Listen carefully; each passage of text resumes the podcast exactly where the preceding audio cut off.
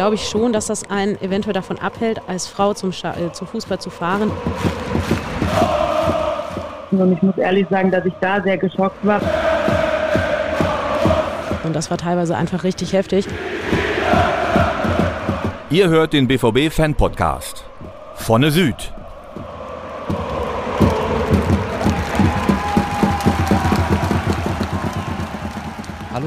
Herzlich willkommen zu einer neuen Folge des BVB Fan Podcast Vonne Süd.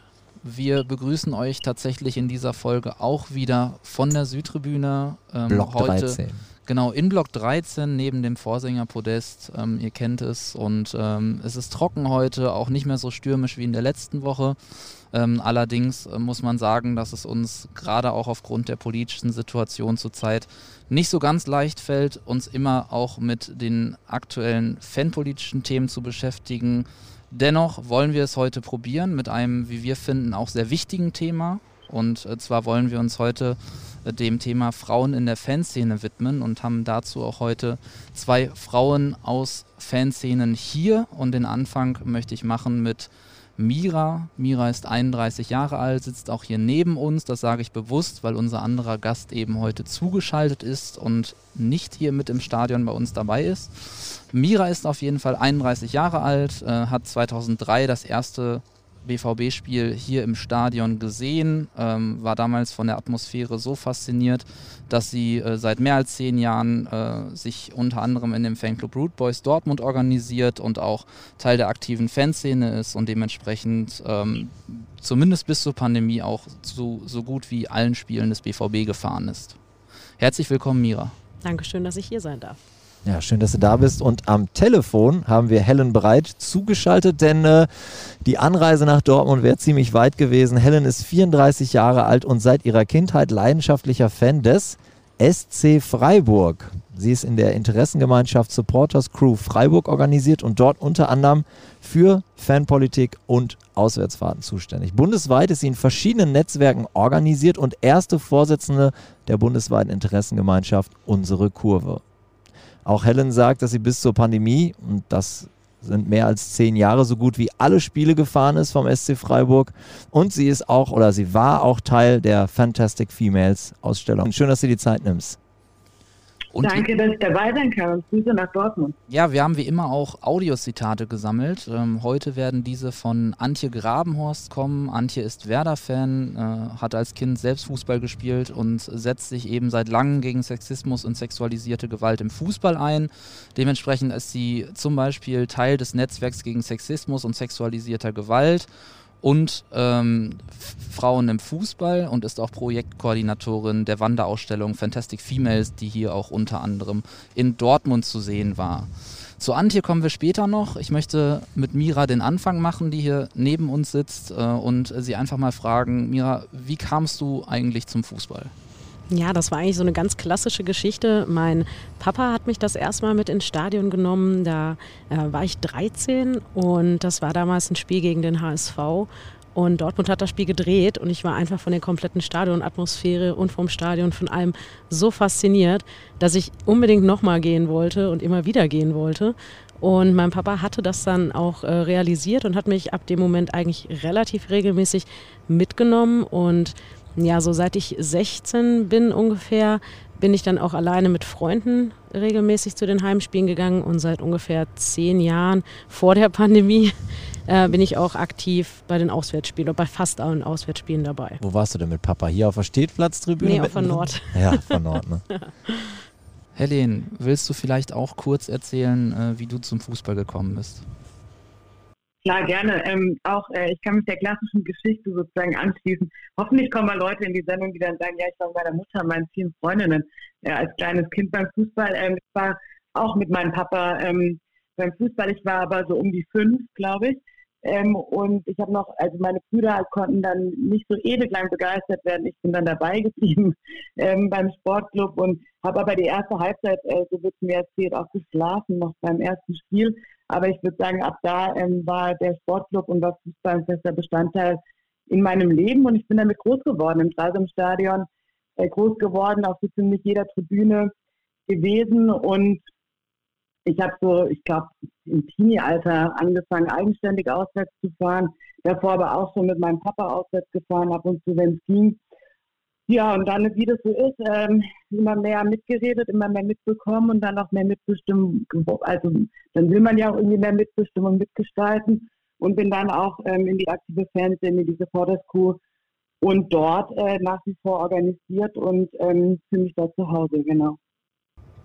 Also ich kann mich erinnern, in dem alten Fan-Podcast-Format hatten wir mal Anna Planken, die ARD-Moderatorin hier, die als Schülerin auch eine Schülerdauerkarte hier hatte und ganz alleine immer auf die Südtribüne gegangen ist. Und die hat gesagt, dass das damals teilweise bei Auswärtsfahrten so ungewöhnlich war, dass da überhaupt Mädchen äh, äh mitgegangen sind, dass sie zum Beispiel in Bielefeld umsonst ins Stadion reingekommen ist, weil das einfach so ungewöhnlich und selten war, dass Schülerinnen in einem, in einem Auswärtsfanblock waren. Habt ihr sowas auch nochmal mitgekriegt, dass ihr euch gesagt habt, meine Güte, äh, was ist denn hier los? Es ist ja teilweise sogar heute noch so, dass man irgendwo nur die Hälfte des Eintritts bezahlt, weil man einfach eine Frau ist. Das wusste ich gar nicht. Also krass. bei Schwarz-Weiß Essen war es zumindest vor ein paar Jahren noch so. Ich weiß nicht, ob die das mittlerweile geändert haben, aber da war es tatsächlich so, dass man aufgrund dessen, dass man eine Frau ist, einfach weniger Eintritt bezahlt. Okay. Helena? Also daran erinnere ich auch noch, aber nur äh, bei den Amateuren tatsächlich. Ich glaube irgendwie alle oder hatten irgendwie mal eine Zeit, wo sie auch mal noch zusätzlich so viel Zeit hatten, auch noch Amateure zu fahren.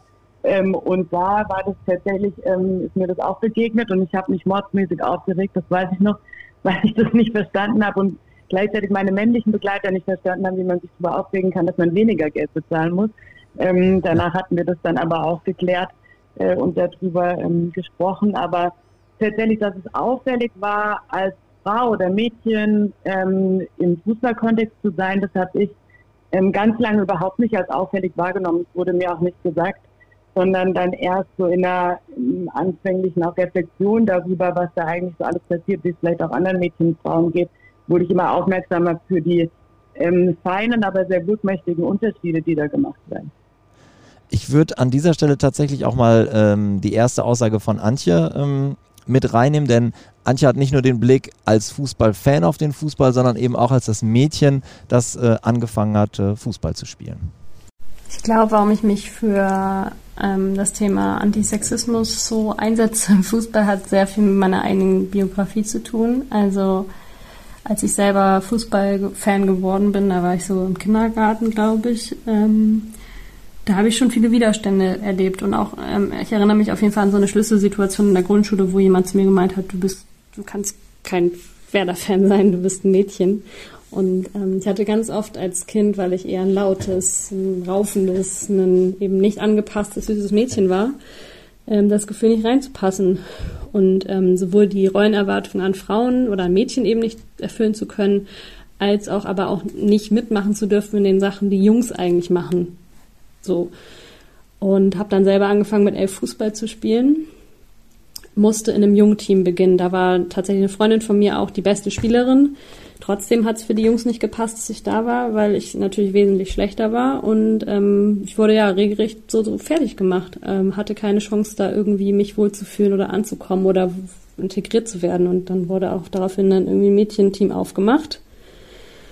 Äh, und ich habe neun Jahre lang halt einfach dann in dem Kontext Fußball gespielt so, aber das hat auf jeden Fall ja, was heißt Spuren hinterlassen, aber ich habe einfach durch diese frühen Prägungen gemerkt, ey, da stimmt doch irgendwas nicht. Und habe mich auch weiterhin dann, ähm, als ich dann selber aufgehört habe, Fußball zu spielen und mich dann halt eben für den Fernsehweg irgendwie quasi entschieden hat oder, hab oder so angekommen, reingerutscht bin, einfach so gemerkt, okay, es gibt immer noch Sachen auch hier bei aufgeklärten Leuten, die scheiße sind, Grenzüberschreitungen, einfach das Gefühl zu haben, irgendwie, hm, kannst du dir das jetzt rausnehmen, in die erste Reihe zu gehen? Passt das? Darf ich das? Mache ich das jetzt? Beleidigungen, sexistische und so, was man nicht alles so erlebt auch. Und da habe ich einfach angefangen, mich dann über die Fanszene hinaus irgendwie einzusetzen, mich zu vernetzen und aber halt auch innerhalb der Fanszene zu versuchen, ähm, ja, Frauen zu supporten, Räume einzunehmen, Diskussionen anzustoßen. Ich würde sagen, es hat auch größtenteils äh, geklappt und äh, man hat da viel geschafft und natürlich auch nicht nur alleine. Aber es ist nach wie vor ein langer Weg und wenn ich dann manchmal mit Menschen rede in anderen Szenen, ähm, dann weiß ich, was hier schon oder was in meinem Umfeld alles geht und cool ist, aber äh, weiß halt auch, was noch woanders ja, gehen könnte oder sollte. Antje erzählt also, dass sie relativ früh negative Erfahrungen gemacht hat. Helene hat eher erzählt, dass das etwas später kam, was ja zunächst mal positiv ist, dass sie sich erst später damit beschäftigt hat, wie es auch anderen Mädchen und Frauen in Fanszenen gehen kann. Mira, wie war das bei dir? Äh, hast du früh Erfahrungen, negative Erfahrungen gesammelt oder kam das auch erst später? Ich würde sagen, dass mir das eher geht wie Helene, also dass das relativ spät dazu kam. Man bekommt natürlich unheimlich viel mit und äh, auch mir selber sind schon Sachen passiert, von Beleidigungen bis Anfassen, äh, wenn man durch den Block geht oder am Stadioneingang, wenn man Bier holt. Alles Grenzüberschreitungen, die man natürlich nicht möchte. Ich äh, persönlich habe aber einfach das Glück, dass ich in so einer Art Bubble bin mit ganz, ganz vielen Leuten, die um mich herum sind, die einfach alle gegen Diskriminierung jeglicher Art sofort aufstehen und da Zivilcourage zeigen und ich deswegen so viel ähm, jetzt persönlich aktuell gar nicht mehr mitbekomme. Also natürlich klar, wenn andere Leute was erzählen, dann schon, aber ich persönlich bin da zum Glück nicht mehr ganz davon betroffen.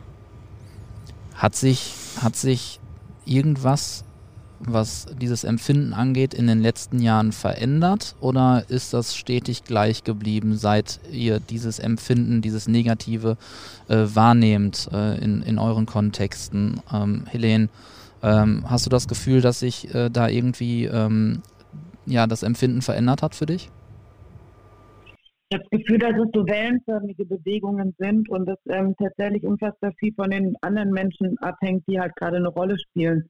Ähm, und von Aufmerksamkeit und von dem Willen, Fußball als einen Ort zu gestalten, an dem jeder Mensch sein kann und den jeder Mensch lieben kann. Ähm, und als Beispiel bei uns in der Fanszene ähm, hatten, wir hatten so eine Umbruchphase in der Phase, in der ich angefangen habe, also wirklich auch eine aktive Rolle einzunehmen ähm, im Fußball. Und da war man sozusagen auf jeden Mensch angewiesen, der da ist und was macht. Und dann hat Geschlecht konnte keine Rolle mehr spielen, weil man sich das gar nicht leisten konnte.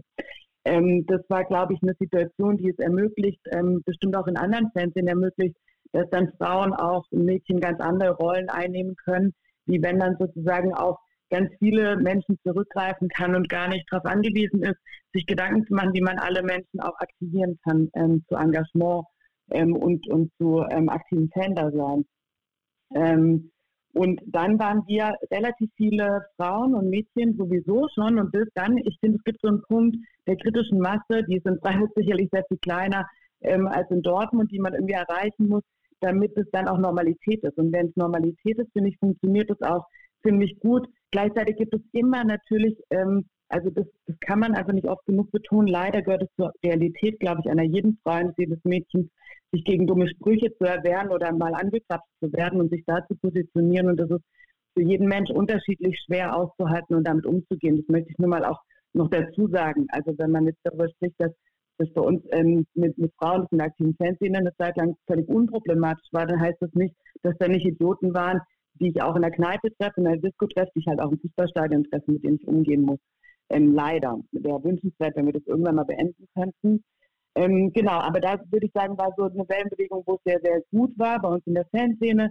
Dann gibt es aber auch, und das hat mich sehr schockiert, wir haben ähm, so einen Frauenbrunch gemacht vor einigen Jahren jetzt schon, ähm, weil wir Bock hatten, dass wir die Frauen dann nochmal miteinander vernetzen können und hatten gar nicht vor, über Sexismus zu sprechen und über ähm, sexualisierte Gewalt zu sprechen, sondern eher so zu empowern und ein bisschen äh, zu zeigen, wie viele coole Frauen da eigentlich so in der Fanszene sind, auch in der organisierten Fanszene, Fanclubs und so.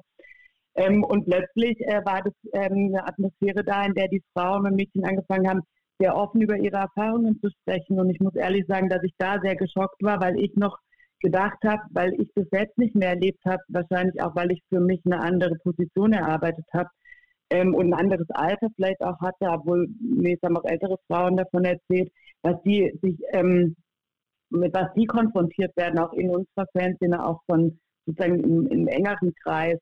Das hat mich sehr, sehr schockiert und hat mir nochmal sehr die Augen geöffnet. Und dann haben wir gemerkt, ab da, wo ähm, ich und auch andere Ansprechpersonen wurden für solche Vorfälle und wir sensibilisiert waren, nochmal viel mehr, ähm, wurden mir immer mehr Geschichten zugetragen, die passiert sind, ähm, bei denen wir auch zum Teil intervenieren konnten und auch coole Dinge nochmal an den Start bringen konnten innerhalb unserer Fanszene, also im Sinne von Aufmerksamkeit und Intervention, aber trotzdem natürlich erschreckend. Ich würde sagen, da hatten wir dann wieder so eine Wellenbewegung erreicht, wo ich gedacht habe, wow, irgendwie habe ich gedacht, wir hätten es überwunden und wir hatten es nicht überwunden. Und mein Eindruck oder meine Erfahrung ist, dass es immer wieder kommen kann und es kein Zustand ist, auf den man sich verlassen kann, wenn es gerade gut ist. Genau. Und daran anschließend, also ich denke einfach, äh, dass du insofern auch recht hast, dass der Fußball oder die Fanszenen an sich sind ja einfach ein Querschnitt der Gesellschaft. Und da gibt es natürlich auch völlige Idioten, die da rumlaufen. Und wir haben in Dortmund äh, was ähnliches mit einer Frauengruppe, also das Fanprojekt hat eine Frauengruppe ins Leben gerufen und da treffen wir uns auch regelmäßig.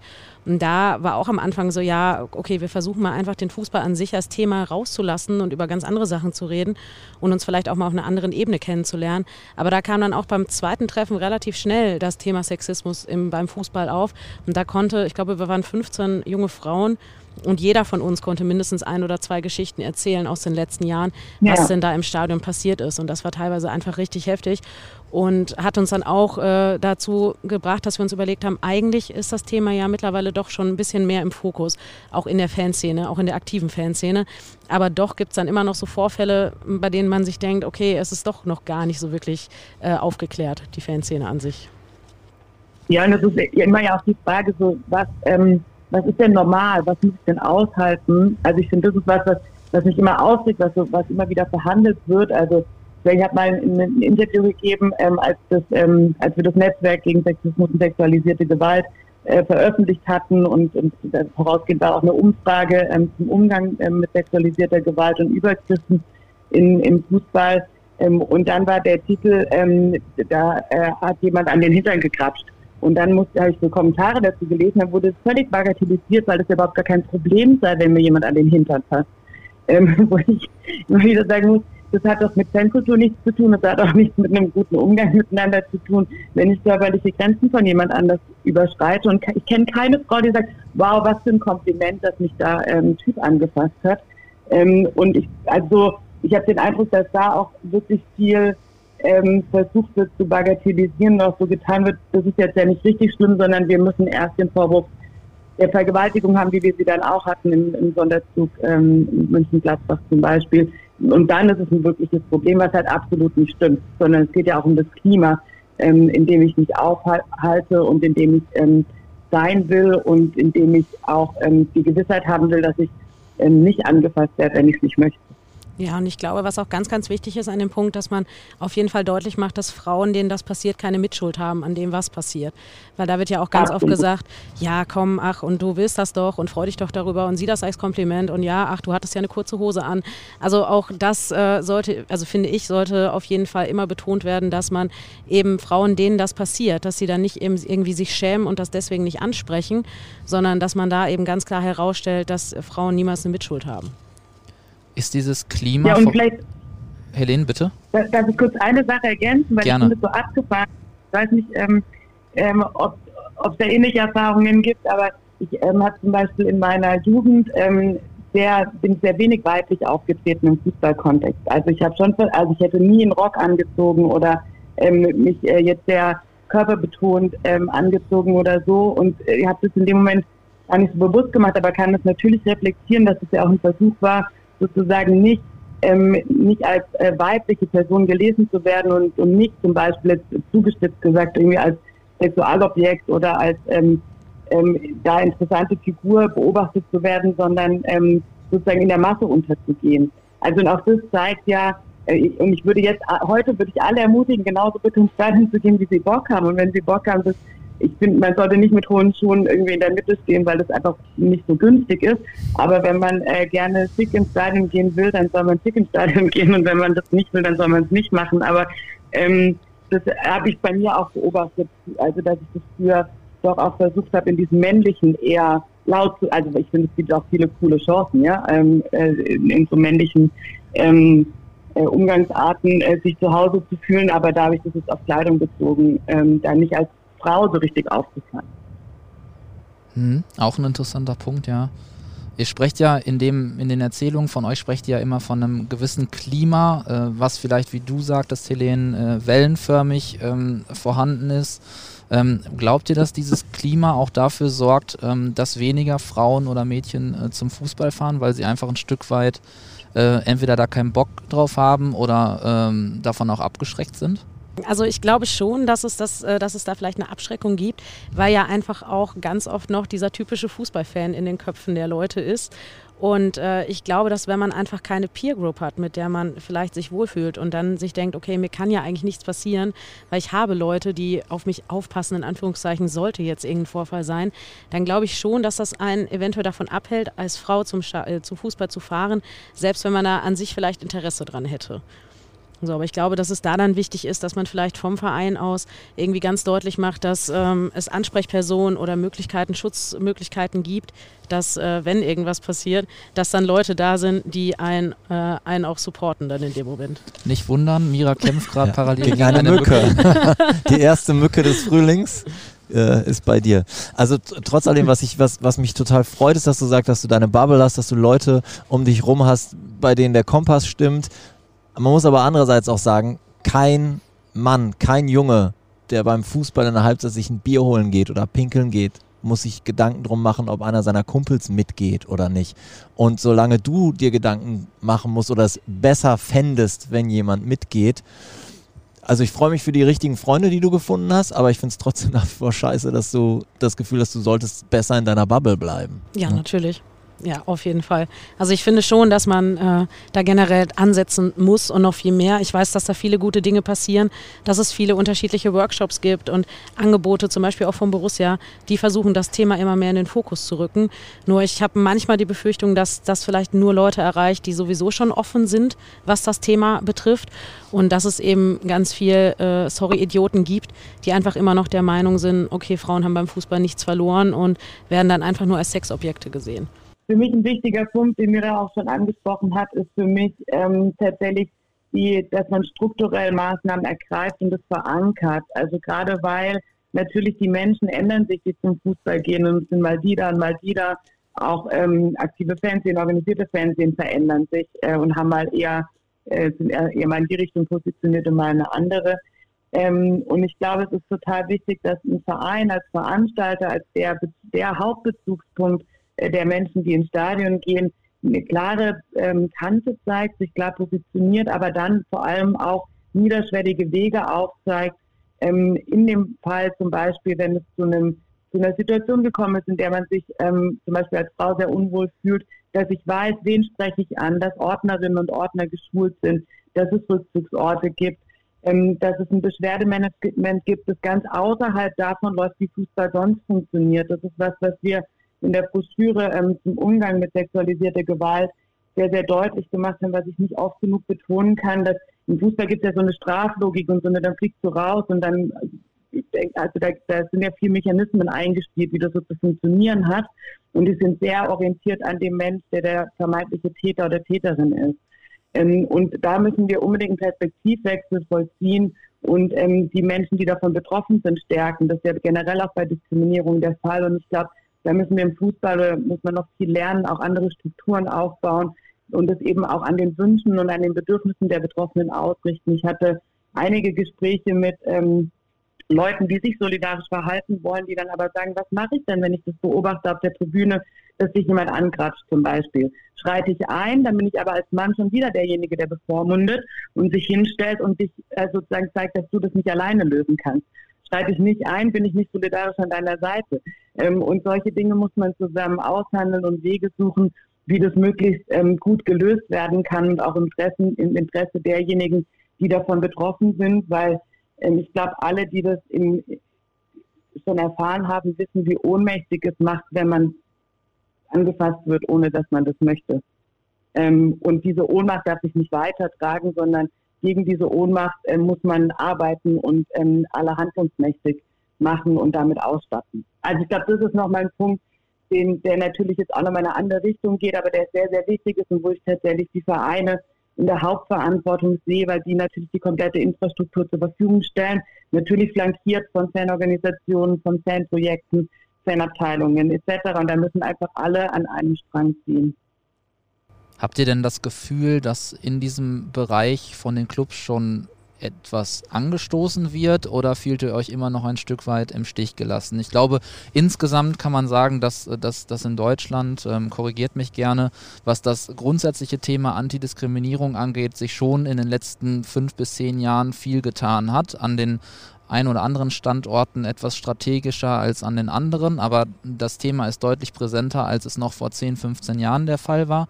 Konkret auf das Thema Sexismus und sexualisierte Gewalt bezogen, habt ihr auch da das Empfinden, dass sich zumindest etwas tut oder steht ihr immer noch an dem Punkt, dass ihr sagt, das ist viel zu wenig und wir fühlen uns eher ein Stück weit ähm, alleingelassen oder auch im Stich gelassen, wenn man sich engagieren möchte? Ich glaube schon, dass sich da eine ganze Menge getan hat und dass Frauen generell im Fußball auch einfach viel sichtbarer geworden sind. Und ich glaube auch, dass es ein sehr guter Schritt zum Beispiel jetzt auch von Borussia Dortmund war, dass es jetzt auch eine Frauenfußballmannschaft gibt. Die gibt es ja auch an anderen Standorten, aber bei Borussia noch nicht so lange. Und ich glaube auch, dass, das, äh, dass dieser Punkt einfach dazu beitragen kann, gerade vielleicht auch junge Mädchen, die sich für den Fußball interessieren, ähm, dann doch auch eher dazu zu bringen, dass sie vielleicht mal ins Stadion gehen und ich glaube auch schon, dass der Verein das geschafft hat, dass man da vielleicht im Zweifel Hilfe bekommt. Wir haben ja zum Beispiel hier das äh, Projekt mit Wo geht's nach Panama? Also das wird ja auch beworben und das hängt überall auch auf den Toiletten und so weiter und so fort. Also da weiß man ja schon, dass man sehr niederschwellig Hilfe bekommen kann, wenn man sie denn benötigt. Und ich persönlich habe es zum Beispiel auch noch nie erlebt, dass wenn man mal Hilfe gebraucht hat von einem Ordner oder einer Ordnerin hier im Stadion, dass einem die verwehrt wurde. Also in der Regel hören die ja schon erstmal zu und hören sich das an. Oder auch, dass man wirklich Leute anspricht im Blog. Also dass man vielleicht, äh, wenn man merkt, okay, mir ist die Situation gerade unangenehm, egal ob ich denjenigen jetzt gerade kenne oder nicht, ich weiß, das kommt natürlich auch immer auf den Typ an, äh, der man ist, aber dass man einfach Leute anspricht und aktiv nach Hilfe fragt. Und äh, ich glaube schon, dass auch insgesamt in der Fanszene das Thema äh, mehr im Fokus ist und dass die Leute einfach sensibilisierter sind mit den Jahren und das in letzter Zeit oder in den letzten Jahren sich auch deutlich ins Positive entwickelt hat, auch wenn wir natürlich nach wie vor noch ein Problem haben. Hm. Äh, kurze bzw. kleine Ergänzung an der Stelle. Das Konzept Panama ist auch auf der BVB-Website nachzulesen. Dabei geht es um Hilfe für hilfsbedürftige Menschen im Stadion, egal in welcher Situation die sich befinden. Also egal, ob es gerade um eine Panikattacke oder aber um ähm, Situationen von sexualisierter Gewalt geht. Ähm, dazu aber dann, wie gesagt, auf der BVB-Website mehr. Helene, deine Antwort.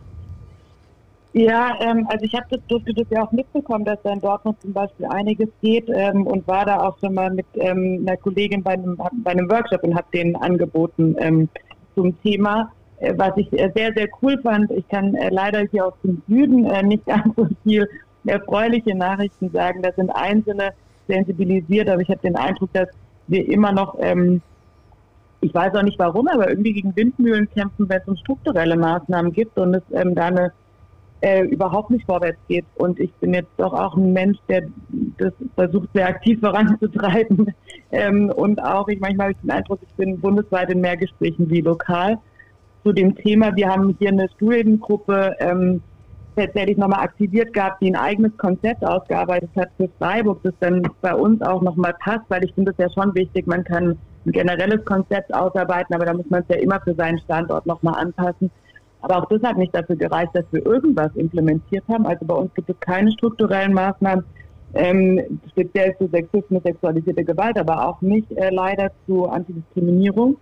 Ähm, wenn das in Bezug auf Stadion ist, was ich wirklich sehr, sehr traurig finde und ähm, wir immer noch uns als Supporters auch dafür einsetzen, dass sich das ändert. Aber deswegen kann ich da nicht so positiv erzählen und ich glaube, es zeigt aber auch, wie unterschiedlich es einfach nach wie vor ähm, auch deutschlandweit, ich glaube, kann man, also kann man diese zwei Beispiele nehmen und dann gibt es vieles dazwischen, aber auch eben an diesen Polen, ähm, wie der Stand dazu ist. Und ich habe den Eindruck, es muss immer noch von Betroffenen oder uns von der Fanszene sozusagen immer in diesen Bottom-up kommen, mit viel Druck, dass was passiert.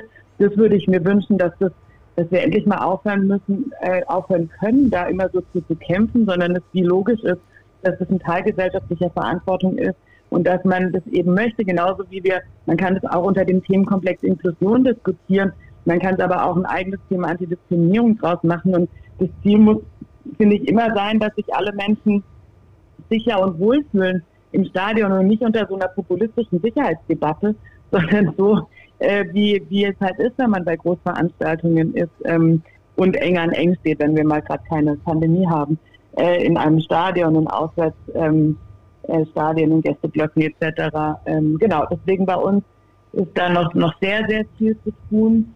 Ähm, und da würde es natürlich immer helfen, wenn die Verbände auch aktiv werden würden oder noch aktiver werden, weil die noch ganz anders natürlich Rahmenbedingungen auch A, zur Verfügung stellen können, Maßnahmen, ähm, Hilfe, Unterstützung, aber auch natürlich äh, Auflagen erteilen können und sagen können, das ist unser Standard und hat es zu laufen und haltet euch dran. Und da empfinde ich den Fußball nach wie vor als zu zögerlich und es muss dann von innen rauskommen.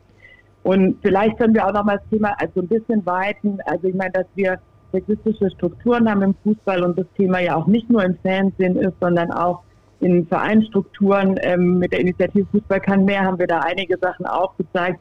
Also es gibt ja generell noch viel zu tun, äh, was so die Gleichstellung und Gleichberechtigung von Männern und Frauen im Fußball angeht.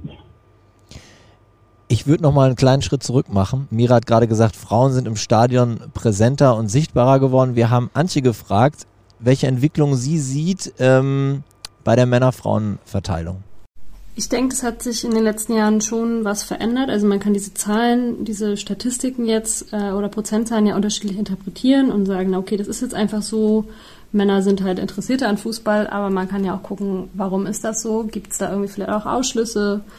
und ähm, wird das von Anfang an irgendwie so erlernt, dass das eben ein Jungssport ist, sowohl im Aktivbereich als auch irgendwie was Fan-Dasein angeht.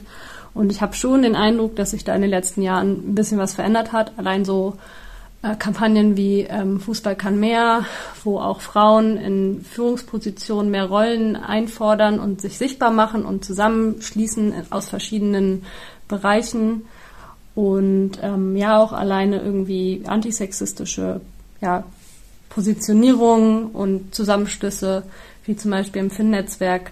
Sowas das gibt es natürlich auch schon seit 2004, aber es ist irgendwie, finde ich, sichtbarer geworden. Man spricht mehr über Frauenquote, man spricht mehr über den Frauenfußball und die Sichtbarkeit. Und auch ähm, ja, das allgemeine Interesse an Frauenfußball beispielsweise hat jetzt auch zugenommen. Trotzdem habe ich ein bisschen das Gefühl, dass die Zahlen jetzt ein bisschen stagnieren auch. Also dass jetzt nicht ähm, man innerhalb von ein paar Jahren irgendwie eine Verdopplung von Sportlerinnen oder Ultras oder eben von Frauen in Führungspositionen gesehen hat und dass da eben noch ganz schön viel Arbeit geleistet werden muss, ähm, damit Frauen sich diese Räume nehmen oder auch diese Positionen bekommen. Zusammengefasst hat Antje also gesagt, dass die Entwicklung durchaus als positiv zu sehen ist, aber noch sehr viel Luft nach oben ist. Jetzt hat Antje, aber auch Helene, ihr, ihr habt beide eben äh, auch schon einzelne Institutionen oder Zusammenschlüsse genannt, ähm, bei denen es eben konkret um dieses Thema geht und wo sich eben Fans ähm, dafür engagieren, dass das Thema Frauen im Fußball oder Frauen in der Fankultur eben präsenter wird. Helene, könntest du vielleicht ein, zwei Sätze zu diesen Initiativen sagen? Ähm, ich glaube, du brauchst gar nicht zu sehr auszuholen, weil all diese Infos natürlich auch irgendwo nachzulesen sind, aber vielleicht kannst du trotzdem in aller Kürze sagen, worum es unter anderem bei Fußball kann mehr geht. Ja, total gerne. Ähm, das ist auch wirklich, ich meine, wir sind in Deutschland echt Experten, Experten darin, 200.000 Kampagnen zu haben. Es ist auch schwer, den Überblick äh, zu behalten ab und zu. Mhm. Ähm, Genau, also Fußball kann mehr ähm, ist eine Initiative, finde ich sehr besonders, die sich zusammengeschlossen hat. Also ich bin auch Teil davon, ähm, äh, aus ganz verschiedenen Ecken des Fußballs. Und ich glaube, darin ähm, steckt die Kraft. Also von einer aktiven Fußballerin Almut Schuld über ähm, ähm, Sandra Schwedler, die früher auch eine Fanbiografie lange aufgeweisen hat und jetzt auch die Stadtvorsitzende bei St. Pauli ist, hin zu Katja Kraus, die ähm, früher beim HSV ähm, aktiv war in der Funktionärsposition und ähm, jetzt auch sehr, sehr viel sich zum Fußball positioniert hat, dann eben ich zum Beispiel aus der Fanszene ähm, und jetzt ähm, aus dem journalistischen Bereich, ähm, aus dem ehemaligen aktiven Frauenfußball raus. Also da gibt es echt die, eine gute Mischung äh, von verschiedenen Frauen, die sich zusammengetan haben. Wir haben es exemplarisch gemacht. Also es geht gar nicht um die Frauen, die da äh, mit ihrem Gesicht stehen, sondern es geht um die Forderungen, die damit verbunden sind. Und, dort um deutlich zu machen, egal aus welcher Ecke und warum, wie du im Fußball verortet bist, das sind die gemeinsamen Ziele und da müssen wir hin. Ähm, genau, kann man nachlesen. Wenn man äh, Fußball kann mehr googelt, äh, kommt man oder eine andere Suchmaschine nutzt, die vielleicht weniger Daten abgreift, äh, dann kommt man auf jeden Fall dahin und zu den Forderungen. Das Schöne ist, dass sich diese Initiativgruppe jetzt auch nochmal weiter institutionalisiert Ähm, ich bin dann nicht mehr ähm, mit dabei, äh, was eher auch mit äh, Zeitgründen und so zu tun hat, aber sehr großartig, weil ich glaube, das brauchen wir auf jeden Fall. Und da gibt es eben vor allem, gibt es auch eben Team Frauenquoten, aber auch geschlechtergerechte Sprache, also die ganze, ähm, ganze Bandbreite. Ähm, dann gibt es eben, was Antje schon angesprochen hat, äh, schon ewig lange das Netzwerk ähm, FIN, Netzwerk Frauen im Fußball, die sich da zusammengetan haben, wo nicht nur ähm, Fans, äh, weibliche Fans sind, sondern auch Journalistinnen oder andere Frauen, die in anderer Weise im Fußball auch organisiert sind oder damit befasst sind, die sich dort in einem Netzwerk zusammengetan haben und mit denen ich ähm, die wirklich ganz großartige Arbeit ähm, leisten und das auch schon sehr lange tun. Ähm, und dann gibt es dann mit der Ausnahme oft erwähnt, jetzt schon eben zum Beispiel auch das Netzwerk gegen Sexismus und sexualisierte Gewalt, ähm, wo sich auch professionelle FanarbeiterInnen, ähm, aber auch organisierte Fans zusammengetan haben. Ähm, und dann der erste Anlass war aus einer ähm, Umfrage eben zum Umgang mit Sexismus und sexualisierter Gewalt ein Handlungskonzept zu entwickeln zum Umgang mit Sexismus und sexualisierter Gewalt, ähm, wo wir, also ich war da auch mit beteiligt, ähm, gesagt haben, wir gehen da sozusagen in Vorleistung, dass so ein Grundkonzept da ist und ich bin da nicht mehr sehr engagiert, aber die Frauen, auch Antje vor allem, aber auch viele andere, die da weiterhin engagiert sind, leisten echt großartige Arbeit und haben Leuchtturmprojekte rausgearbeitet, bieten Vernetzungstreffen an. Also da läuft auch noch total viel. Um jetzt mal irgendwie diese drei in den Vordergrund zu stellen, aber es gibt ähm, auch noch einiges mehr, auch einiges, was sich lokal dann entwickelt hat. Was mich bei euch beiden mal interessieren würde, es ist ja nochmal ein Unterschied, ins Stadion zu gehen, ich sage es jetzt mal ganz despektierlich als 0815-Fan, sich irgendwo auf die Tribüne zu setzen oder für sich zu entscheiden, ähm, ich will hier eine aktive Rolle spielen, ich will auch in die aktive Fanszene, ich will, sag ich jetzt mal, auch auswärts, mitten in den Auswärtsblock, mitten rein ins Gewühl. Wie einfach oder schwer ist euch das gefallen, da erstmal aufzuschlagen und dann im zweiten Schritt vielleicht auch Anerkennung zu finden, vielleicht auch dann aufzusteigen in einer Hierarchie, wo auch immer, wie auch immer? Mm, ja, also ich würde sagen, dass es äh, am Anfang äh, hat mir es geholfen, dass quasi mein Fanclub, dass alle von meinem Fanclub sind gefahren und ich war am Anfang auch die einzige Frau.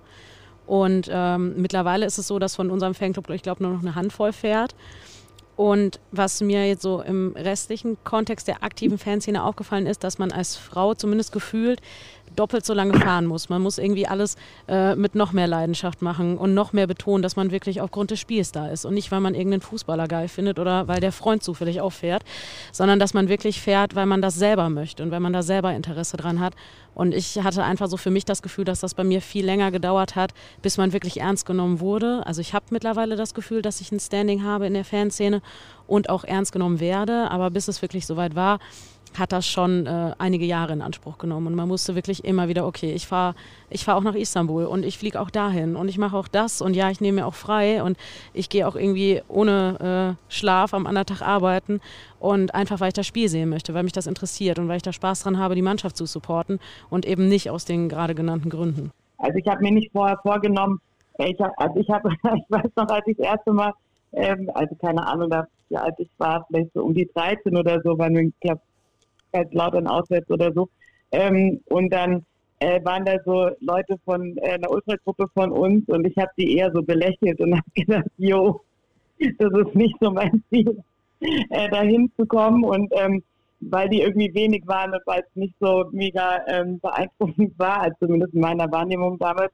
Also ich hatte mir das nie so vorgenommen, Teil davon zu sein, sondern wurde es ähm, einfach durch immer mehr bei den äh, Spielen sein, also auswärts zu sein, daheim sowieso, sich aber auch in Aktivitäten einzumischen. Ich, bei uns gab es so eine Choreo, die auch wirklich am Schluss gar nicht mal so schön war, aber wo total viele Leute mitgewirkt haben, ähm, was einen noch mal mehr zueinander gebracht hat. Und ich habe den Eindruck, je mehr man in den direkten Kontakt miteinander kommt, äh, Dinge erlebt, also sowohl also schöne Sachen wie zum Beispiel eine Choreo zu machen äh, und sie am Schluss zu feiern, aber auch Einschnitte erlebt, wenn ähm, wir hatten eine Zeit lang äh, wirklich immer wieder sehr schlimme Erfahrungen auch mit der Polizei.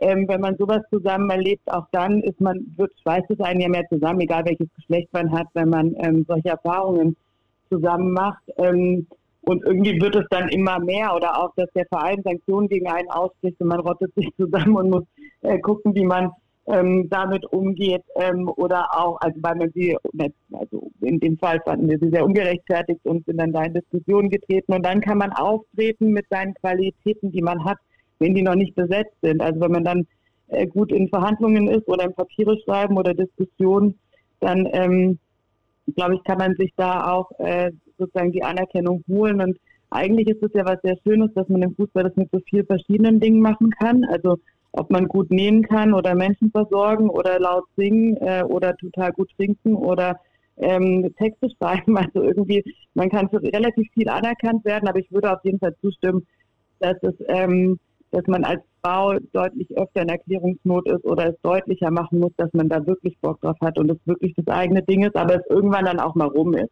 Also ich habe nicht das Gefühl, dass ich permanent über mein Geschlecht sprechen muss ähm, und das auch schon länger dann nicht mehr musste.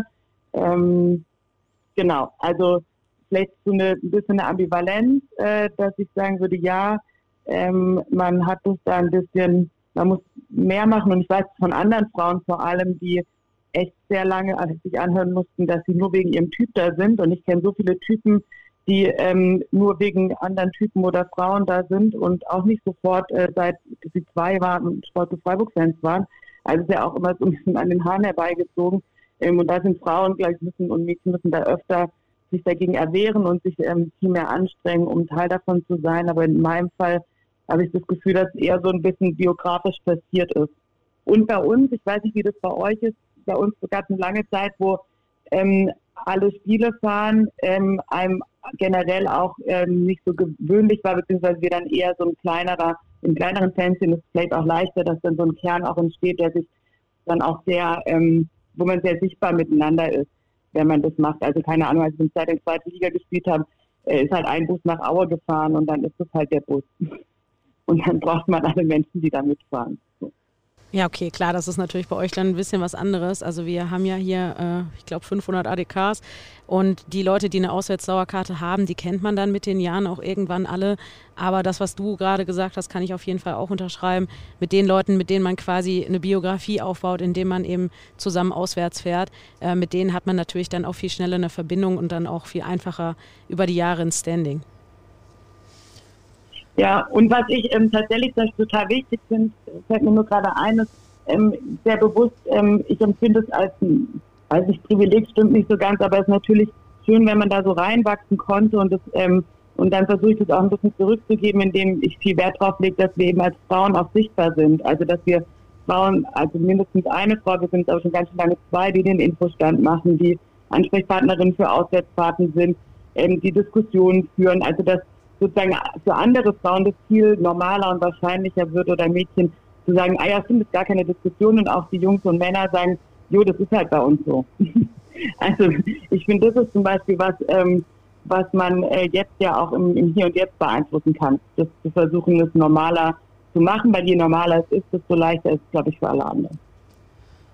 Mit Blick auf die Zukunft, was würdet ihr euch denn wünschen für das Thema Frauen in der Fanszene? Gerade auch im Hinblick ähm, darauf, dass gegebenenfalls dann auch mal mehr Mädchen und Frauen den Zugang zu Fanszenen finden.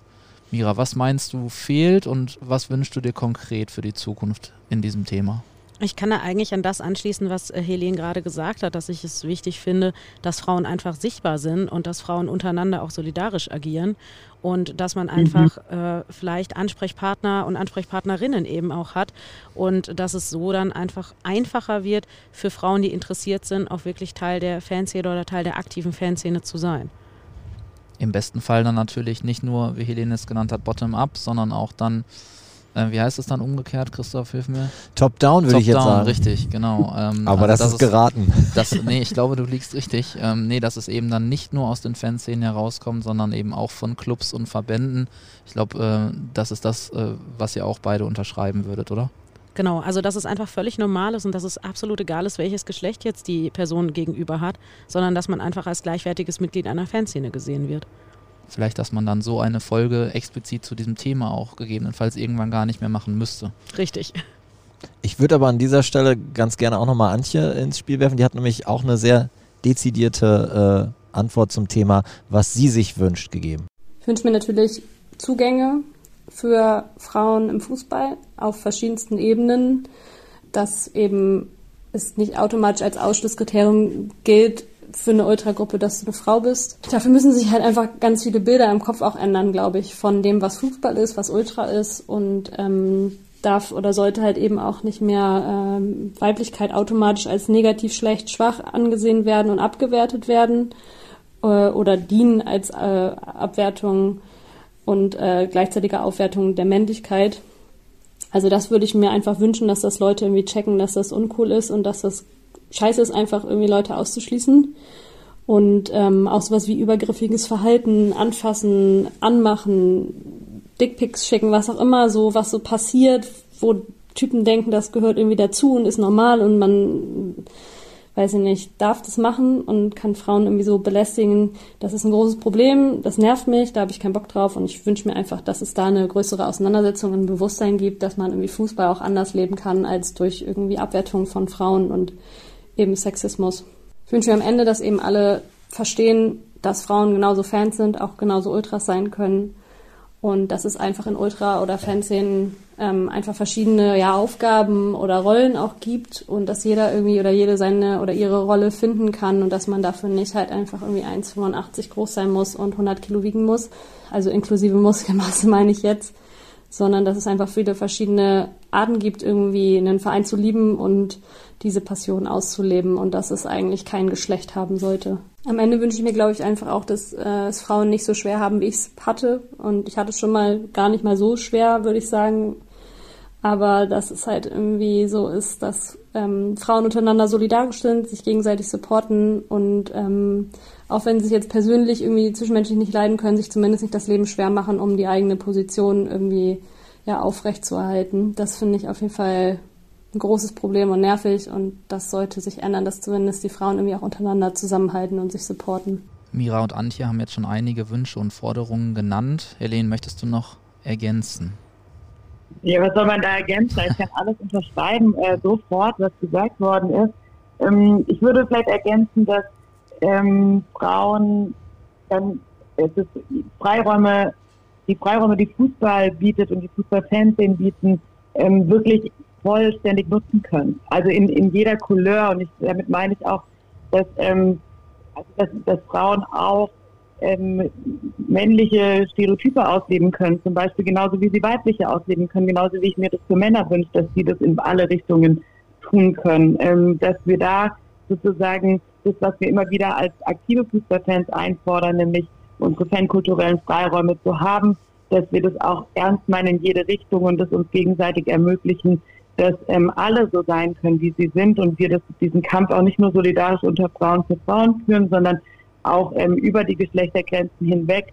Ähm, und ich möchte das genauso gerne auch, weil ich finde, hätte ich mega Bock, wenn ihr dazu auch nochmal einen Podcast äh, machen würdet, was Männlichkeit so bedeutet und wie anstrengend es manchmal vielleicht auch ist, ähm, alle Männlichen zu entsprechen. Also neben, ich möchte das nicht schmälern, dass es total wichtig ist, über Frauen in den Fernsehen zu sprechen, aber mein, wenn es mein Wunsch wäre, dann wäre es tatsächlich diese Idee, dass ich jede Variante von Menschsein ausleben kann, äh, solange sie natürlich nicht die Grenzen des anderen überschreitet.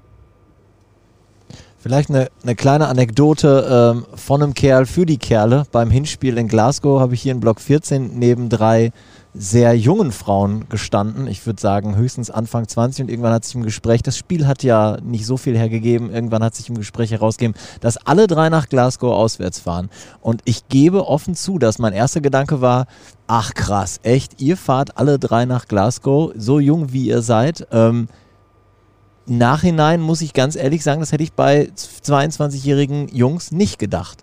Und da muss ich schon sagen, ne, wir. Kerle sagen ja oft, wir sind im Kopf weiter als alle anderen und das betrifft uns nicht und das, das ist nicht mein Problem. In dem Fall muss ich ganz ehrlich sagen, doch, offensichtlich ist es auch noch mein Problem.